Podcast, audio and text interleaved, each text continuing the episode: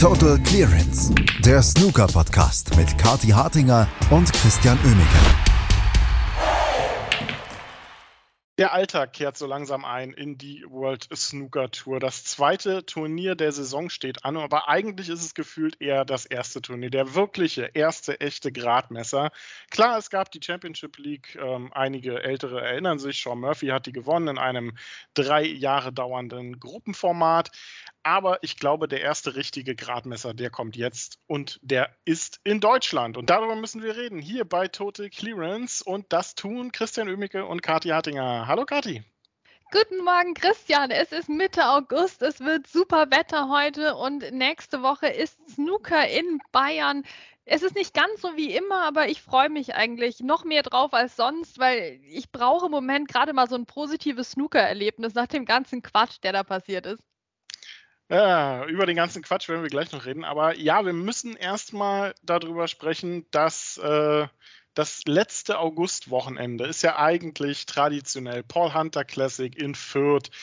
Ach ja, aber jetzt sind wir dieses Jahr, naja, gefühlt was sind das, 300 Meter Luftlinie weiter in dem schönen Städtchen Nürnberg. Dort wird das European Masters ausgetragen. Ein Turnier, ein normales Weltranglistenturnier, ein reguläres, wo der Standort jährlich so ein bisschen wechselt. Letztes Jahr war es in Fürth, Karen Wilson hat es gewonnen. Dieses Jahr ist es in Nürnberg und wir sind alle ein bisschen, ja, durchaus freudiger Erwartung. Ja, absolut. Und vor allem aber auch gespannt, ne, wie wird das sein in dieser großen neuen Venue? Ähm, in Fürth ist man ja im Stadttheater immer gewesen und das hat dafür gesorgt, dass es auf der einen Seite super schön und einzigartig war von der Atmosphäre her, auf der anderen Seite, und das müssen wir auch sagen, auch ein bisschen umständlich teilweise und ein bisschen schwierig, gerade für so ein richtiges, komplettes, vollwertiges Ranglistenturnier, die Tische zu arrangieren etc. Jetzt sind wir diesmal in, einem, in der echten Arena, in einem echten Sportaustragungsort. Ähm, das kann gut sein, es kann aber auch nicht so charmant sein vielleicht. Wir werden es einfach sehen. Also ich gehe da ganz offen rein. Es ist schon ein bisschen seltsam, ne? ich meine, so aus München kommend jetzt, du würdest ja normalerweise eben im ICE nach Nürnberg fahren und dann halt umsteigen, aber diesmal, nee, bist du dann schon da. Also es ist irgendwie so nah und doch so fern, dieses ähm, neue European Masters. Auf sieben Tischen wird gespielt. Am Dienstag geht es los, bis wir dann Sonntag den äh, Sieger des äh, European Masters kennen. 80.000 Pfund gibt es für den Sieger. Es wird Best of Nine gespielt, Halbfinale Best of Eleven, Finale Best of 17. Also so viel erstmal das Bekannte zu äh, einem regulären Weltranglistenturnier. Karen Wilson ist der Titelverteidiger, haben wir schon gesagt. Ähm, aber die Augen wären eigentlich wahrscheinlich auch auf ein paar anderen Spielern auf ein paar andere Spieler gerichtet sein. Vor allem natürlich, weil es der Saison-Einstieg sein wird für viele dieser Spieler. Darunter auch der Weltmeister. Wer ist das eigentlich, Kati? Ich habe das nicht so richtig mitgekriegt. Es war doch eigentlich was Besonderes, was da vor äh, knapp vier, dreieinhalb Monaten in Sheffield passiert ist. Aber so richtig ausgenutzt hat man das noch nicht wirklich. Ja, das war ja eh so ein bisschen wie in einem Traum, ne, dass plötzlich Luca Brissell als erster Kontinentaleuropäer diesen Titel geholt hat. Und was für eine WM hatten wir bitte? Aber das ist jetzt auch so ein bisschen wie so ein Traum, an dem man sich nur noch halb erinnern kann, weil seitdem wenig darüber gesprochen wurde. Aber jetzt äh, versuchen wir einfach den neuen Start jetzt hier im European Masters und hoffen einfach, dass der Luca Brissell jetzt hier PR-mäßig ähm, an, an, ganz, ganz vorne platziert wird und ähm, sofort natürlich auf dem Haupttisch spielen wird und viele, viele Interviews geben wird. Ich meine, wir wissen jetzt auch nicht genau, woran das jetzt lag mit dieser eher mittelprächtigen Nachberichterstattung. Ich meine, erstmal müssen ja auch alle Urlaub machen. Also auch ne, alle bei, bei World Snooker Tour etc., die haben dann auch die Saison durchgearbeitet und wir alle wissen, äh, wie eng und wie sch schlimm getaktet das teilweise sein kann. Und da sind ja monatelang, war ja Snooker ohne Unterbrechung quasi. Das haben wir mitbekommen. Das hatten die aber auch ähm, äh, zu verarbeiten. Also in dem Sinne, jetzt schauen wir erstmal, der Luca Brissell hat auch eine Pause gebraucht. Das hat man dann ja auch gemerkt. Er war ja noch in Wien bei den Vienna Snooker Open und musste dann aussteigen, weil es halt einfach, da war der Akku leer. Auch das sind ja menschliche Sachen, die wir alle kennen. Aber jetzt ist es schon so ein Moment, wo wir sagen, okay, jetzt muss da mit was gemacht werden. Wir sind beim European Masters mit dem ersten, wie gesagt, kontinentaleuropäischen Champion. Ähm, da muss was passieren und zwar ein Feuerwerk der PR-Kunst. Und da bin ich irgendwie optimistisch, dass das sehr interessante Formen annehmen wird bei World Snooker Tour nächste Woche. Wir werden sehen. Ähm, Luca Brissell ähm, ist neben Ben Mertens, glaube ich, der einzige ähm, kontinentaleuropäische Spieler, der mit dabei sein wird. Auch Ben Mertens hat die Quali geschafft, also wirklich toll. Deutschsprachige Spieler, ja, suchen wir dann leider mal wieder vergebens, ähm, denn es ist nicht nur so, dass Lukas Kleckers und Alex Osenbacher in der Qualifikation halt ausgeschieden sind. Es ist auch so, dass äh, WST oder vielleicht auch die Veranstalter, naja, ich will den Veranstaltern keinen Vorwurf machen, WST dann an der Stelle mal so. es, wieder, es mal wieder verpasst haben, ähm, die Wildcards oder na, Wildcards nicht mal, Heldovers vernünftig zu platzieren. Hätte es nicht vielleicht äh, gereicht, die sechs Top-Spieler rüberzunehmen und die zwei deutschsprachigen Spieler, die man auf der Tour hat, statt die acht Top-Platzierten? Ja, ja. ja. schon, schon. Oder also ich meine, ja, also ich will jetzt auch niemanden von den Top-Spielern zu nahe treten, aber vor allem, wenn ich mir da teilweise die ähm, Paarungen ansehe, dann äh, glaube ich schon, äh, dass die meisten das auch schaffen würden. Also die hätten das wahrscheinlich auch in der Qualifikation geschafft, ne? Und dann, dann hätten wir sie einfach so ja dann in Nürnberg ähm, sehen dürfen.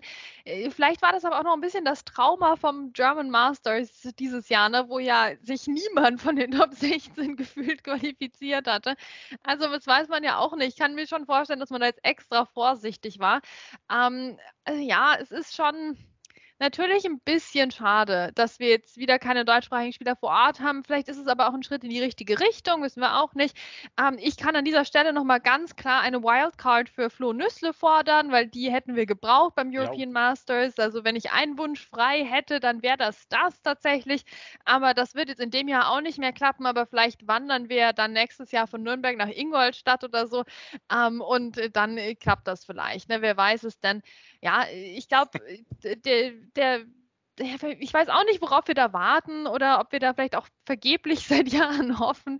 Ähm, vielleicht bräuchten wir auch einen extra Sponsor nochmal an Bord. Ne? Das ist ja schon was, was wir uns auch in Deutschland ein bisschen vorwerfen lassen müssen, dass wir jetzt nicht gerade diejenigen sind, die da mit 15 neuen ähm, Sponsoren von Erfrischungsgetränken hier um die Ecke kommen und sagen, Mensch, dann müssen wir jetzt aber auch mal möglich machen, dass da Wildcards oder noch mehr Held-Over-Matches da sind für deutschsprachige Spieler.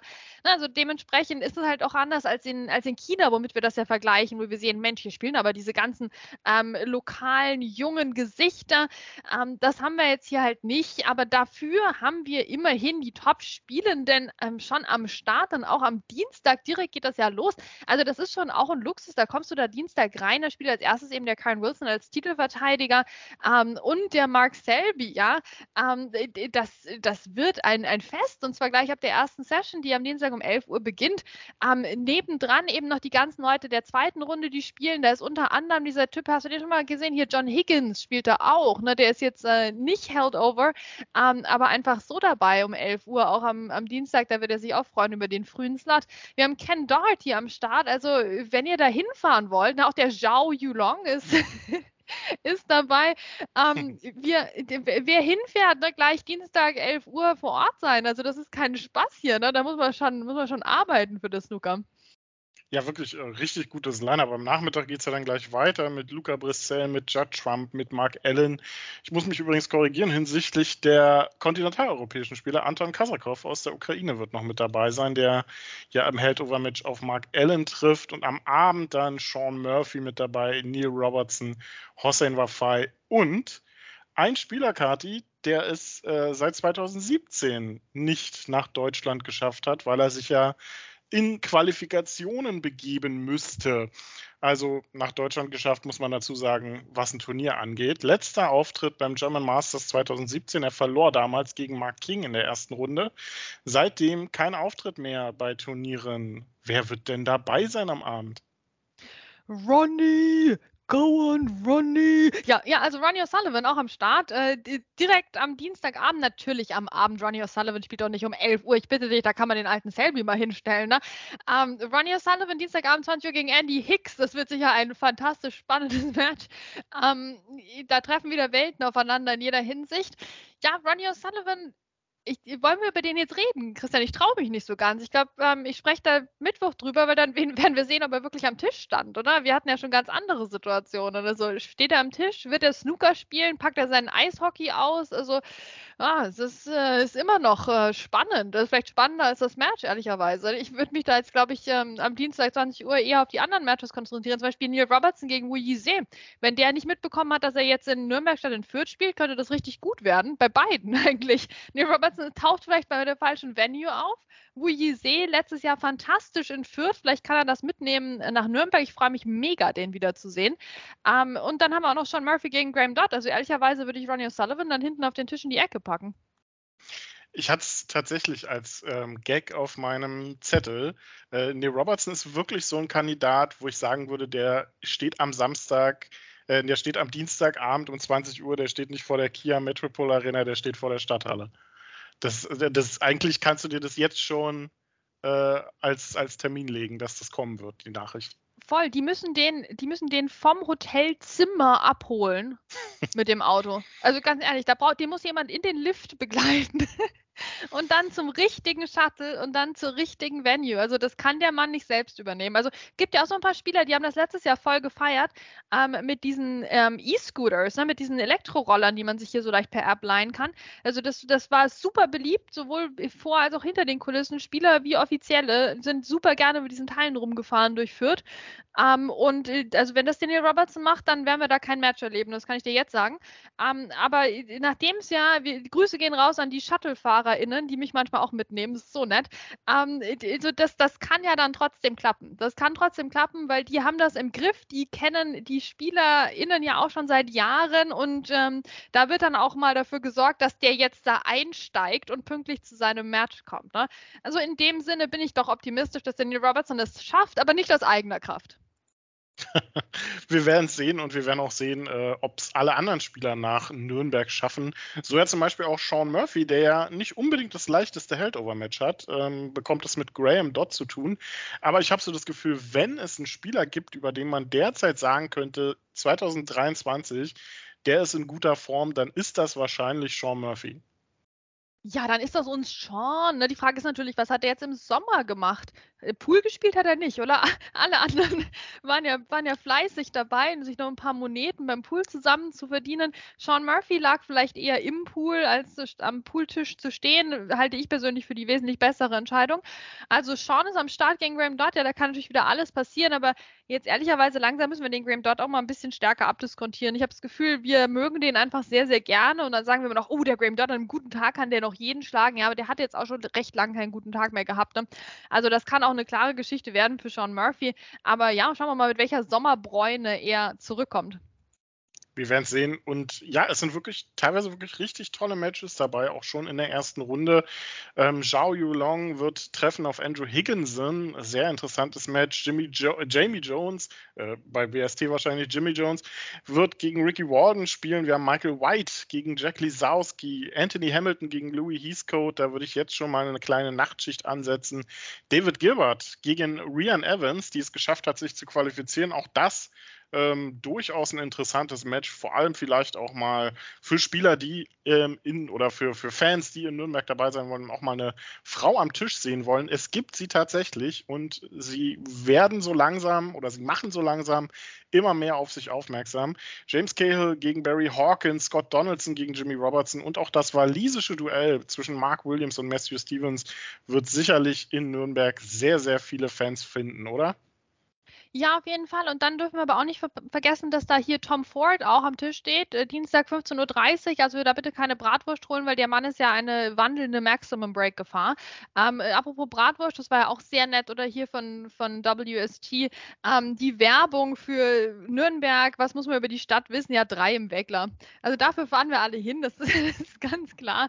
Ähm, das wird eine, eine spaßige Angelegenheit. Ich glaube, äh, viele Spieler, um hier noch ein bisschen auf dem Nähkästchen zu, äh, zu plaudern, die freuen freuen sich noch mehr auf den Döner als auf die Bratwürste. Also das wird mir immer mit Begeisterung erzählt, ähm, was für tollen und frischen Döner man überall in Deutschland und auch in Österreich bekommt. Ähm, und da wird dann oft zugeschlagen seitens der Spieler. Also ähm, so macht man sich äh, Freunde, bringt den Spielern einen Döner mit, dann bitte nicht, bitte nicht. Das wird, glaube ich, sehr unangenehm in dieser Arena. Ähm, aber wenn jemand Spieler treffen will, ich würde auf die Dönerbude eher tippen als auf den drei im Wecklerstand tatsächlich. Mark Williams ist da auf jeden Fall irgendwo in der Nähe, vermutlich, wenn es da Döner gibt. Ähm, es ist angerichtet. Es ist, ähm, es ist neu. Wir wissen alle noch nicht so ganz, was wir äh, von dem Turnier zu erwarten haben, aber wir werden jetzt schon wissen, es wird tolle Snooker-Unterhaltung und äh, Kati, du wirst vor Ort sein. Ich bin da vor Ort die ersten beiden Tage, ganz genau. Das ähm, äh, wird ein, ein Fest, glaube ich. Ähm, ich bin sehr gespannt, eben auch in diese neue Veranstaltungshalle da reinzukommen. Das hatte ich jetzt auch ehrlicherweise lang nicht mehr, weil ich doch dann immer bei den ähnlichen oder gleichen Turnieren war. Ähm, und äh, jetzt wird das mal eine ganz neue Überraschung. Ne? Wie wird das aufgebaut sein? Wie läuft das? Wo ist der Presseraum? Gibt es einen Presseraum? Hatten wir in Fürth ja auch eigentlich nicht. Ähm, das äh, wird eine, eine spannende Geschichte, bevor das erste Match überhaupt angefangen angefangen hat. Und ansonsten, ja, ich meine, lass uns noch ein bisschen Werbung machen, oder Christian? Wir haben zu viele schlechte Schlagzeilen gehabt im Snooker in der letzten Zeit. Wir haben jetzt aber einfach ein Turnier hier vor der Haustür. Ähm, da kann man mal hinfahren. Ne? Viele haben ja auch das Deutschland-Ticket. Das ist nicht weit weg, dieser Austragungsort vom Nürnberger Hauptbahnhof. Äh, da kommt man gut hin. Ähm, ich glaube, das äh, lohnt sich. Ne? Einfach mal vorbeifahren. Viele haben Sommerferien. Also das ist auch nicht kompliziert. Das ist, obwohl es jetzt nicht mehr entführt ist, nicht mehr so ganz im Stadttheater Wohnzimmer. Ne? Wenn ihr, wenn ihr noch ein Ticket wollt, dann meldet euch bei den ähm, Veranstaltern Veranstaltenden, ne, da findet man immer eine Lösung. Also nicht denken, es ist hier wie bei so einem Taylor Swift-Konzert, wo du dich äh, um Tickets prügelst und dann kosten die plötzlich 2000 Dollar und du kriegst sie sowieso nicht und weißt nicht, ob die echt sind. Ja, also ganz ehrlich, einfach, einfach melden. Das sind hier echt Leute, die sich seit Jahren für Snooker in Deutschland einsetzen und das Beste, was man machen kann, ist, dass wir das Ding ausverkaufen. Ne? Das wäre echt, äh, das wäre ein Traum. Also jeder, der noch irgendwie spontan äh, Tipps braucht oder irgendwas, ne? also ich bin vor Ort die ersten zwei Tage, ähm, sagt einfach Hallo und dann gucken wir ein bisschen Snooker zusammen. Also die Einladung steht. Und der Vorteil, wenn ihr in der Arena seid, braucht ihr euch nicht um irgendwelche Apps oder Livescore-Sites bemühen, weil die Livescores vor Ort funktionieren in den meisten Fällen ganz okay. Ähm, Im Zweifel zählt einfach selber mit, dann seid ihr am besten informiert. Oder wenn ihr noch besser informiert sein wollt, dann hört hier uns zu bei Tote Clearance, denn wir werden euch natürlich auch in der Nürnberg-Woche hier auf dem Laufenden halten. Das war's von uns erstmal mit der Vorschau zum Turnier in Nürnberg. Kati und Chris sagen Tschüss. Bis zum nächsten Mal bei Tote Clearance. Total Clearance, der Snooker-Podcast mit Kati Hartinger und Christian Oemeke.